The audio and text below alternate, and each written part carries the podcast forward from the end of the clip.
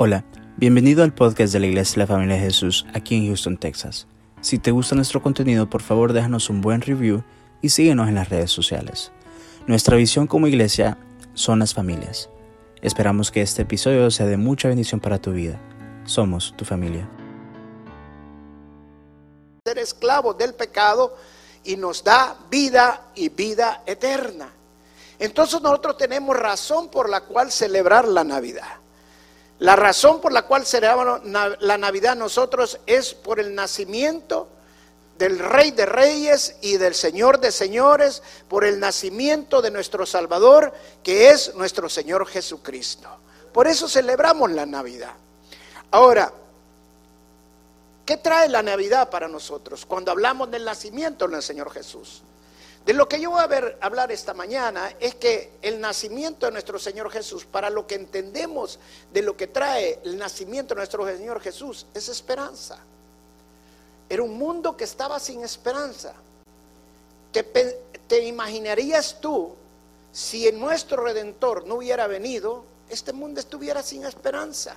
Simple y sencillamente naciéramos para vivir unos cuantos años que comparado con la eternidad no es casi nada, y simple y sencillamente para morir y punto. Pero cuando Jesús viene nos da esperanza porque Él nos da la vida eterna. Amén. Ahora, ¿qué es la palabra esperanza? La busqué en el diccionario y hay tres formas que el diccionario define la palabra esperanza. Una es la esperanza, es el deseo de algo bueno en el futuro. Por ejemplo, cuando el hijo viene y dice, deseo que mi papá llegue a tiempo para que juguemos fútbol. O sea, ¿cuál es la esperanza del niño, el deseo del niño? Que su papá llegue a tiempo, que no llegue tarde, para que tenga tiempo de jugar fútbol con él. Esa es su esperanza. La otra esperanza que define el diccionario es la esperanza en lo bueno del futuro que deseamos. Por ejemplo, cuando decimos, quisiera que mi esposo o mi esposa, especialmente cuando la esposa está esperando a su esposo, llegue con seguridad, que llegue bien, porque para que todo esté bien en la casa. O sea, ¿dónde está su esperanza? En su esposo, en la seguridad que su esposo llegue. Esa es su esperanza, ese es su deseo. La tercera forma que define el diccionario la esperanza es que la esperanza es la razón porque nuestra esperanza podría suceder. En otras palabras, la esperanza es la última que nos queda. O sea, cuando nosotros decimos, por ejemplo, está, está, va en un barco y tiene que llegar a cierto puerto y dice, no, no, ya no lo hacemos, ya no llegamos, y entonces decimos, lo único que nos puede hacer es que venga un viento de cola y nos empuje y nos llegue a tiempo. Esa es la última esperanza que usted tiene, ¿verdad? Está esperando en algo que vaya a pasar y su deseo es que pase, para que pueda ocurrir y llegar a tiempo. Pero si nosotros analizamos estas tres formas que lo define el diccionario, son formas realmente con incertidumbre. O sea, dicho de otra manera, eh, como podrían pasar, como no podrían pasar. Por ejemplo, el niño que desea de que su papá llegue con bien, que llegue a tiempo, es un deseo nada más, pero realmente no es una esperanza segura. Porque podría ser que el papá llegue a tiempo como puede ser que no llegue a tiempo. La esperanza en que deseamos un futuro bueno y la esposa deseando que su esposo llegue con seguridad para que todo esté bien cuando él llegue, cuando él llegue las cosas van a cambiar. Podría ser como no podría ser porque puede ser que ni llegue toda la noche. O sea que es, también es algo incierto. Y por último, cuando nos queda la última esperanza, cuando decimos, bueno, lo último que me queda es desear que pase esto, como cuando le ponía el ejemplo del barco, que venga un viento de cola, nos empuje y llegamos. Es igual un deseo, es una incertidumbre, porque puede pasar como no puede pasar. Ahora, ¿cuál es la esperanza que la Biblia nos da? cómo la Biblia define realmente la esperanza? Y la esperanza que la Biblia nos da no es una incertidumbre, la esperanza que la Biblia nos da es totalmente opuesto a lo que los diccionarios nos enseñan. La esperanza de la Biblia es una esperanza expectante. No solamente es que esperamos que va a pasar, sino que estamos seguros que va a suceder. Amén. Esa es la esperanza de la Biblia. Y esa es la esperanza que yo te quiero enseñar esta mañana. Esa es la esperanza que yo te quiero mostrar. La Biblia hablaba del nacimiento de nuestro Señor Jesucristo antes de que Él viniera. Lo dice en muchos pasajes de la Biblia. Había profecías, más de 300 profecías antes de que el Señor viniera, que ya estaba profetizado que Él iba a venir.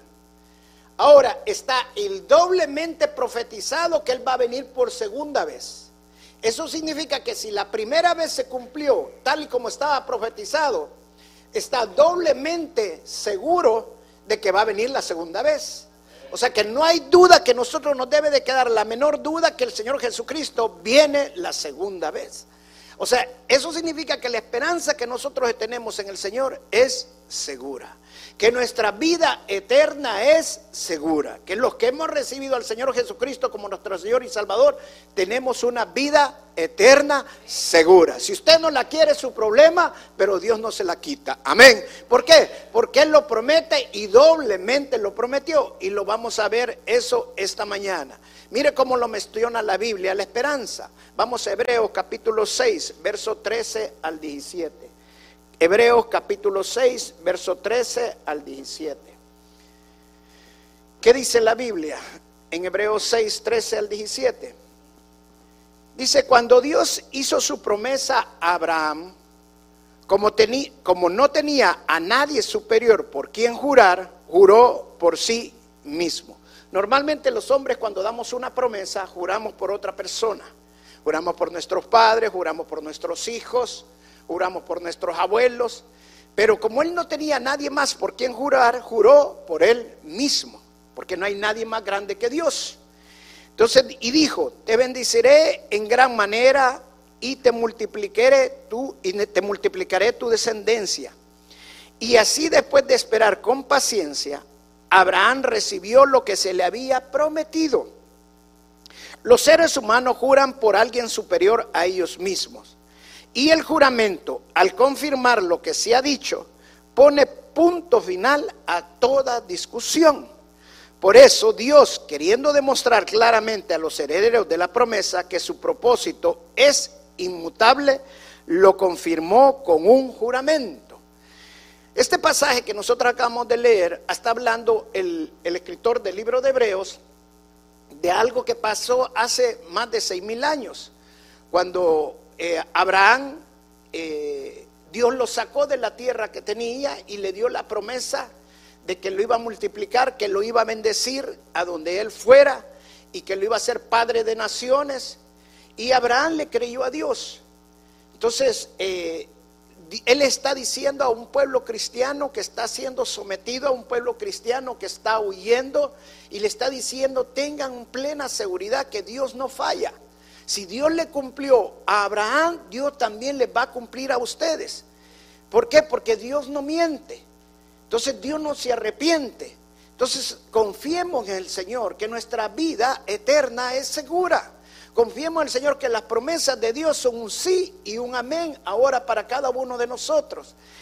Ahora mire lo que dice en el verso 18 y 20. Dice, lo hizo así para que mediante la promesa y el juramento que son dos realidades inmutables, en lo cual es, imposible que Dios mienta, tengamos un estímulo poderoso los que, buscando refugio, nos aferramos a la esperanza que está delante de nosotros. Tenemos como firme y segura ancla del alma una esperanza que penetra hasta detrás de la cortina del santuario. Amén. Dice, como dice aquí el escritor de Hebreo que tiene que ser nuestra esperanza. Dice que debe que ser como una ancla que penetra hasta nuestra alma. ¿Y por qué una ancla? Porque la ancla hace que un barco no se mueva. Pueden venir vientos, tormentas y pase lo que pase en ese, ese barco, pero ese barco no se va a mover. ¿Por qué? Porque está anclado. Así tiene que ser nuestra esperanza. Nuestra esperanza tiene que hacer que no nos movamos. Una fe sin esperanza no funciona. La fe necesita de la esperanza. Y lo vamos a ver más adelante, que claramente lo menciona la Biblia. Necesitamos tener esperanza. Y nuestra, esperanza es nuestro Señor Jesús. Nuestra esperanza es creer que nuestro Señor Jesucristo nació de hombre, nació de una mujer virgen y que, nuestro Señor Jesucristo murió en la cruz del Calvario, resucitó y está ahora sentado a la derecha de Dios Padre y Él nos ha dado la vida eterna a través de ese sacrificio que Él hizo. Esa es nuestra esperanza. Ahora, las dos cosas inmutables que habla aquí la palabra son la promesa y el juramento. La promesa que primero Dios le dio Abraham cuando lo sacó de la tierra donde lo tenía que sacar y le prometió que él iba a ser padre de naciones y que lo iba a llevar a una tierra que donde lo iba a bendecir. Y el juramento donde Dios le confirma lo mismo. O sea, Dios lo hizo dos veces. Cuando Dios hace algo dos veces, es algo que realmente Dios lo va a. Dios no necesita hacer dos veces para hacer algo. Una sola vez Dios lo hace y no cambia. Pero aquí si Dios lo dice dos veces es para reafirmar que lo que Él está diciendo, lo que tenemos que creer nosotros. Amén. Y si Dios lo hizo con Abraham, Dios lo está diciendo con nosotros mismos también. La misma promesa que Dios le ha hecho a Abraham, también Dios la hace en nosotros. Que la vida eterna que Dios nos da es una vida eterna segura. Si nosotros creemos en lo que el Señor Jesucristo hizo. Mi esperanza está en Él. Cuando estoy en sacrificio, cuando estoy en sufrimiento, cuando estamos en problemas, nuestra esperanza es el Señor. Él es nuestro auxilio, Él es el que nos va a dar la fortaleza para seguir adelante y por eso esperamos en el Señor. Amén. Ahora, ¿de dónde viene nuestra seguridad en la promesa de Dios? Bueno, en la trayectoria, en la trayectoria de Dios. ¿Por qué? Porque una cosa es decir, que siempre creemos en las promesas de Dios y otra cosa es probar las promesas de Dios. Son dos cosas bien diferentes. Porque de creer podemos creer todos. Pero cuando estamos pasando la prueba, entonces ahí es donde se afirma si realmente hemos creído en las promesas de Dios o no hemos creído en las promesas de Dios. Y esto no lo, lo podemos entender yendo hasta, hasta el principio de la historia. Cuando Adán y Eva pecaron, cuando Adán pecó, el mundo entró en una gran oscuridad. ¿Por qué? Porque el hombre pasó a muerte. Nuestro espíritu murió automáticamente en ese, en ese acto que hizo Adán, porque en ese momento murió nuestro espíritu. Nosotros cuando nacemos, nacemos con nuestro espíritu muerto, solo tenemos alma y cuerpo. Cuando recibimos al Señor Jesucristo, entonces nace nuestro espíritu. Es el nacimiento que abre la Biblia que nosotros tenemos, el nuevo nacimiento. Entonces, pero en ese momento pasamos a muerte, se perdió la comunión de Dios con el hombre. Parecería que el diablo estaba ganando la batalla, estaba ganando la guerra, pero no es así. Ya Dios tenía un plan, un plan preordenado desde antes de los tiempos. Un plan que yo, maravilloso, que tal vez nosotros no lo entendemos totalmente a cabalidad. Por fe lo seguimos, por, por fe lo entendemos, pero a través de nuestra lógica nos cuesta entender el plan de Dios. Pero Dios tiene un plan maravilloso que ha puesto a funcionar y lo puso a funcionar desde ese momento. ¿Por qué? Porque mire lo que Dios le dijo, la promesa que Dios le dio al hombre en Génesis capítulo 3, en el verso 15, dice, pondré enemistad entre tú y la mujer, entre tu simiente y la de ella. Su simiente te aplastará la cabeza, pero tú le morderás el talón. ¿Cuál era el plan de Dios? El plan de Dios era a través de este hombre que él estaba hablando en, este, en este, justamente en este versículo. ¿Y quién es este hombre? Nuestro Señor Jesucristo. Y desde este momento el Señor, el Dios empezó a hablar de este hombre.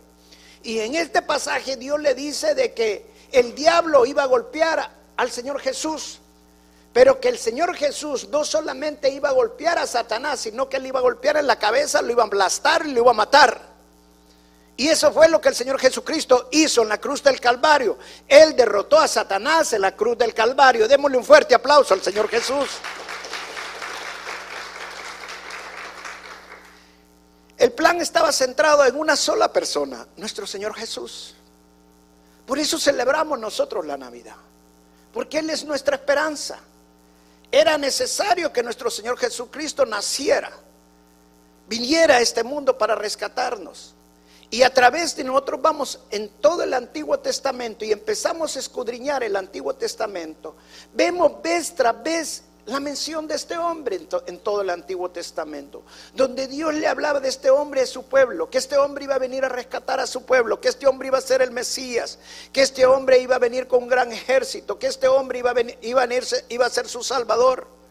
Pero en conclusión y resumiendo todas las profecías de este hombre, todo lo que Dios habló acerca de este hombre, lo podemos resumir en, en tres, cuatro cosas importantes para nosotros. La primera, que iba a ser judío, iba a nacer del pueblo de Judá, descendiente de David. La segunda, que iba a nacer de una mujer virgen. Y la tercera era que iba a nacer en la ciudad de Belén. Todas las profecías casan exactamente con el nacimiento de nuestro Señor Jesucristo. Amén. Los historiadores no han podido desvirtuar nada del nacimiento del Señor Jesucristo. Algunos han querido desvirtuar lo de la Virgen María porque la Virgen María también tuvo hijos después de que nació el Señor Jesucristo. Pero nosotros la consideramos virgen, no porque el que tuvo hijos después, sino porque nos centramos y nos enfocamos en el nacimiento de nuestro Señor Jesús, que fue, nació de una virgen. Amén. Ahora, que la iglesia católica quiera decir que no tuvo más hijos, eh, es otro error también, porque la Biblia claramente lo menciona que sí tuvo más hijos. ¿Ok? Pero nuestro Señor Jesucristo nació de una virgen. Amén.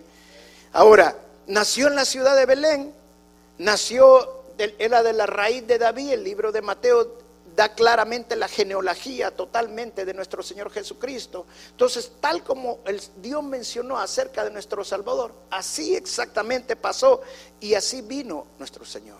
Amén. Entonces, nuestra esperanza debe ser una esperanza certera, una esperanza firme, una esperanza segura. No solamente que las cosas que creemos van a pasar, van a suceder, sino que así lo creemos y así van a suceder totalmente, sin dudar absolutamente nada. ¿Por qué? Porque sabemos que Dios no es hombre para mentir, ni hijo de hombre para arrepentirse. Y las promesas que Dios nos da en la palabra de Dios son un sí y un amén en Cristo Jesús. La palabra de Dios dice en el libro de, eh, Hebreos capítulo 11, el verso 1, dice de que, de que la fe es la certeza de lo que se espera y la convicción de lo que no se ve. La palabra certeza de lo que se espera está hablando de una seguridad firme. Y si vamos a ver a la palabra certeza y nos enfocamos en la palabra certeza, ¿qué certeza? Si vamos a ver una certeza, por ejemplo, hay diferentes tipos de certeza. Está la certeza matemática. Por ejemplo, eh, yo tengo dos limones y matemáticamente voy a sumar dos limones más. ¿Cuántos limones tengo ahora? Cuatro. Si puede matemática, ¿va? Y si le agrego cuatro más, ¿cuánto tengo ahora? Ocho. Le estoy haciendo un examen de matemática. Y si tengo a ocho y le agrego otros ocho, ¿cuántos tengo? 16, así me gusta. Y si le agrego otros 16, ¿cuántos tengo? 32, ¿verdad? No 22, 32. Ya, ya falló por ahí alguna. Y si tengo 32 y sumo otros 32, ¿cuántos tengo? Ya me gustaron las matemáticas, vamos a seguir haciendo examen. Okay, entonces vamos sumando y sumando, podemos llegar a millones de millones y vamos viendo que la certeza de la matemática es exacta. Es exacta, no falla, ¿verdad? Pero Llega un momento que la matemática en una alta definición, pero súper alta definición, puede fallar. Puede fallar. Y eso eh, tiene que ser ya genio, computadoras súper desarrolladas para que no fallen. Pero puede fallar incluso en esas súper altas definiciones. Esa es la certeza matemática. Luego está la certeza lógica. Por ejemplo, el hombre lógicamente es mortal. Entonces, si nosotros vamos a ver que Platón era hombre, lógicamente Platón era un mortal, ¿sí o no? Para nosotros es lógico que sí, era mortal. Si yo voy a hacer un viaje y yo sé que en Centroamérica o México hablan español, lógicamente, ¿qué tengo que aprender yo si no sé español? Español, ¿por qué? Porque ¿qué voy a lógicamente encontrar que hablan allí? Español. Si voy a viajar a Francia, ¿qué hablan en Francia? Francés. No voy a aprender alemán para ir a Francia. ¿Qué tengo que aprender? Lógicamente tengo que aprender francés. Entonces, eso es una certeza lógica, por lógica. Estas dos certezas nosotros las podemos usar para interpretar la palabra de Dios y está bien usarlas. Pero la certeza que yo quiero hablarte es la certeza espiritual, la certeza que nos está hablando el libro de Hebreos. Dice que Dios le dio dos promesas inmutables. O sea, la, la, certeza espiritual no está basada en una ley humana, sino que está basada en la voluntad de Dios. Y la voluntad de Dios es firme, no cambia para nada. Vuelvo y repito, Dios no es hombre para mentirnos, ni hijo de hombre para arrepentirse. Y cuando Dios promete algo y además de eso lo jura y sobre él mismo, lo que él promete dos veces es inmutable, no se mueve. Una sola vez es suficiente, pero lo hizo para afirmar. Eso significa que nosotros, nuestra certeza es sumamente segura, nuestra esperanza es segura, nuestra fe debe tener una certeza, una certeza que espera, que tiene esperanza segura en lo que el Señor Jesucristo hizo. Amén. Y por eso le damos gracias nosotros a lo que Él hizo. Esa es la esperanza que nosotros tenemos, que nosotros nos, nos movemos.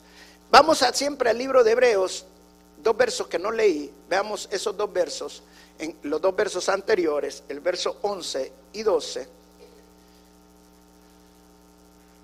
Ve al Hebreos 6, siempre otra vez, el, el verso 11 y 12.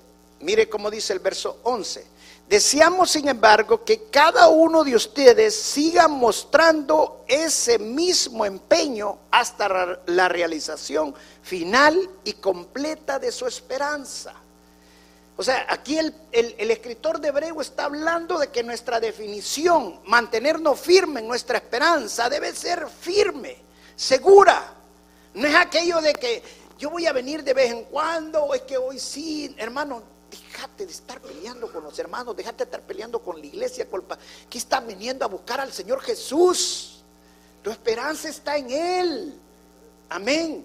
En Él, que no te desenfoque nadie, ni nada, ni nada del Señor Jesús. Amén. Enfócate en el Señor. Es claramente aquí lo dice. Mira lo que dice el siguiente verso. No sean perezosos, más imiten a quienes por su fe y paciencia heredan la promesa. O sea, nos dice el verso 12, nos viene a confirmar algo que nosotros deberíamos de haber sabido de que venimos aquí a la casa de Dios. Nosotros tenemos a la casa de Dios, venimos a afirmarnos para esperar con paciencia, con firmeza las promesas. Si imitamos a estos hombres en eso, vamos a alcanzar también las promesas que estos hombres alcanzaron por fe. Amén.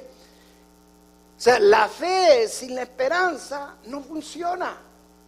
La fe cuando vea el futuro se llama esperanza.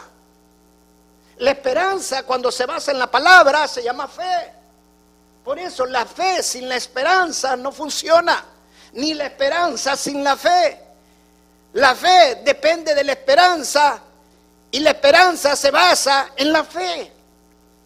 Entonces cuando nosotros nos afirmamos en nuestra esperanza, estamos haciendo que nuestra fe se ancle en algo seguro. Y nuestra alma queda anclada en la esperanza que es nuestro Señor Jesucristo. Mi esperanza está en el Señor. Mi esperanza no está en el dinero, mi esperanza no está en el banco, mi esperanza no está en el hospital, mi esperanza está en mi Señor Jesús.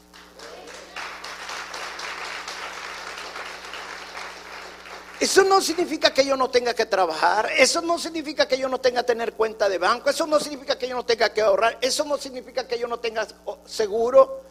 Eso no me hace no tener esperanza, eso me hace tener sensatez.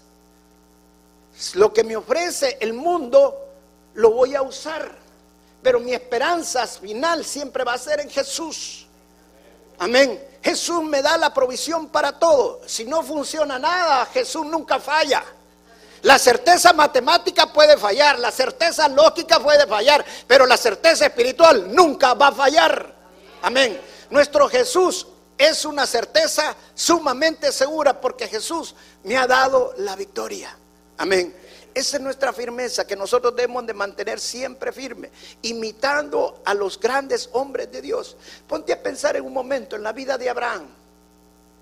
Cuando Abraham Dios le dio la promesa, tenía 75 años.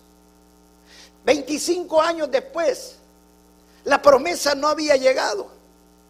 Ya tenía 100 años. De acuerdo a su certeza matemática, no le salía la cosa. De acuerdo a su certeza lógica, mucho menos todavía. ¿Qué fue lo que le dijo Abraham a Dios? No, si ya mira cómo está Sarita, ya pobrecillo. Ya no le salía ni la lógica, ni la matemática, ni ninguna certeza. Pero faltaba la certeza espiritual. Para lo que el hombre es imposible, para Dios todo es posible. Si Dios le había dado una promesa, Dios le iba a cumplir esa promesa. Amén. Y por eso Dios vuelve a hacer otra vez otro juramento con, con, Abraham y nos acordamos del juramento que hace Dios con Abraham.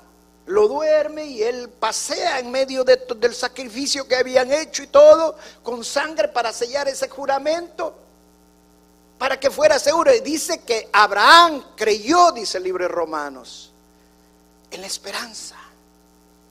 Creyó en lo que Dios iba a hacer. Amén. Y porque él creyó, entonces fue tomado como justo. O sea, él creyó en el futuro que Dios le estaba prometiendo. ¿Cuántos creemos en el futuro que el Señor Jesucristo vino a prometernos al nacer y morir en la cruz del Calvario y a darnos vida eterna? Si creemos nosotros en ese futuro, tú estás seguro. Amén porque estamos seguros que nuestro Señor Jesucristo nos ha dado vida eterna. Por eso el apóstol Pablo dice, nosotros no somos de los que morimos sin esperanza. Me alegra cuando estoy viendo a alguien que está en el momento de agonizar, alguien cristiano, y, y feliz me dice, pastor, al fin voy a descansar. Al fin voy a descansar. Oía a un pastor en un funeral que le decía a los, a los, hermanos y a los que estaban allí, porque la mayoría eran católicos, y les decía, ¿ustedes creen que le sirve de que le hagamos un novenario a esta mujer aquí? ¿Usted cree que le sirve que le hagamos rezos todos los, por no sé cuántos meses? No le sirve de nada, dice. ¿Sabe por qué? Porque ella ya está en el cielo. Ella recibió al Señor Jesucristo antes de morir. Y saben qué, todavía más importante, si ustedes podrían preguntarle a ella ahorita, si quiere regresar, le diría que no. ¿Sabe por qué? Porque está en un lugar mejor. Porque ella antes de morir sabía para dónde iba. Esa es la certeza que nosotros tenemos que tener, la firmeza que nosotros tenemos.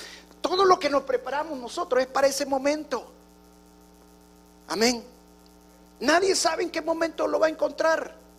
Solo Dios tiene contado nuestros días. Por eso Dios mandó a su Hijo para rescatarnos. Porque Satanás no podía ganar su plan. Era Dios quien lo podía ganar. Por eso Dios tenía el plan con su Hijo. Y por eso fue necesario que su Hijo se despojara siendo semejante, igual a Dios, para venir a este mundo y declarasiera a través de una mujer virgen. Y darnos la vida eterna a través de Él. Y que todas las promesas que están hechas a través de Abraham, nosotros ahora las podamos recibir Simple y sencillamente con haber creído por medio de nuestro Señor Jesús. Todo lo que nos, Dios le dijo a, Abraham, todo ahora se cumple a través de nuestro Señor Jesús. Cuando Dios le dijo que le iba a dar, le iba a ser padre de naciones, no estaba hablando también de nosotros, porque ahora nosotros somos judíos. La Biblia dice que el verdadero judío no es el que se circuncida, no que aquel que ha creído verdaderamente en nuestro Señor Jesucristo. Amén. Dele la honra y la gloria a nuestro Señor.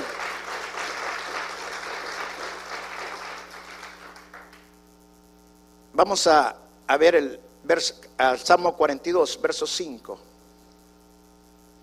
Salmo 42, verso 5. Es un salmo precioso. Oía a un pastor, Piper para ser específico, decía él cuando le preguntaron en una ocasión, lo oía en televisión, y le preguntaron a él que para él, eh, cómo podría definir la esperanza. Y él dice, como la Biblia lo define, ¿Cómo lo define? ¿Cómo lo define el Salmo 42.5? Dice. Y leyó el Salmo 42.5 y dice, ¿por qué voy a inquietarme? ¿Por qué me voy a angustiar? En Dios pondré mi esperanza y todavía lo alabaré. Él es mi Salvador y mi Dios. ¿Sabe por qué la Biblia dice que por nada debemos de estar angustiados? Por nada nos debemos de afanar. ¿Sabe por qué lo dice la palabra? porque Dios no miente. Cuando Dios te dice que no te preocupes por nada, es porque Dios no está diciendo una mentira, te está diciendo una verdad. No me alcanza para trabajar, no me alcanza para pagar la país. No te angusties, no te afanes. Si tú crees en el Señor, si tú sos un hijo de Dios, simple y sencillamente tienes que ser diligente y no te preocupes por lo demás. Dios hace todo el resto. No te afanes. Nuestra esperanza es segura. Nuestra esperanza no es una esperanza matemática, una certeza matemática, no una certeza lógica, nuestra certeza es espiritual. Porque Dios nos dio una promesa segura, basada en su voluntad, y Él no cambia.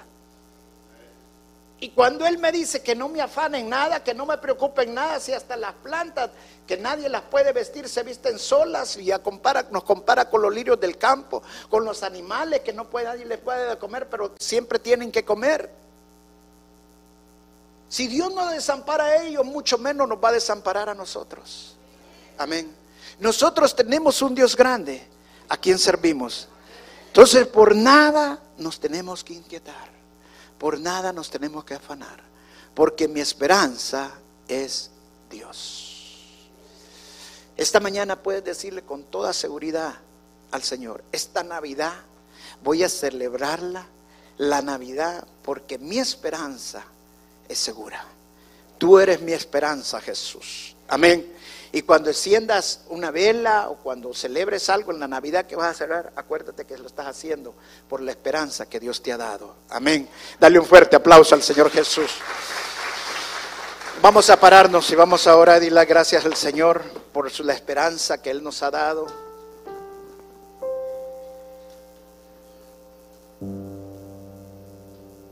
Cuando el Espíritu Santo te toma, hay cosas maravillosas que te pasan.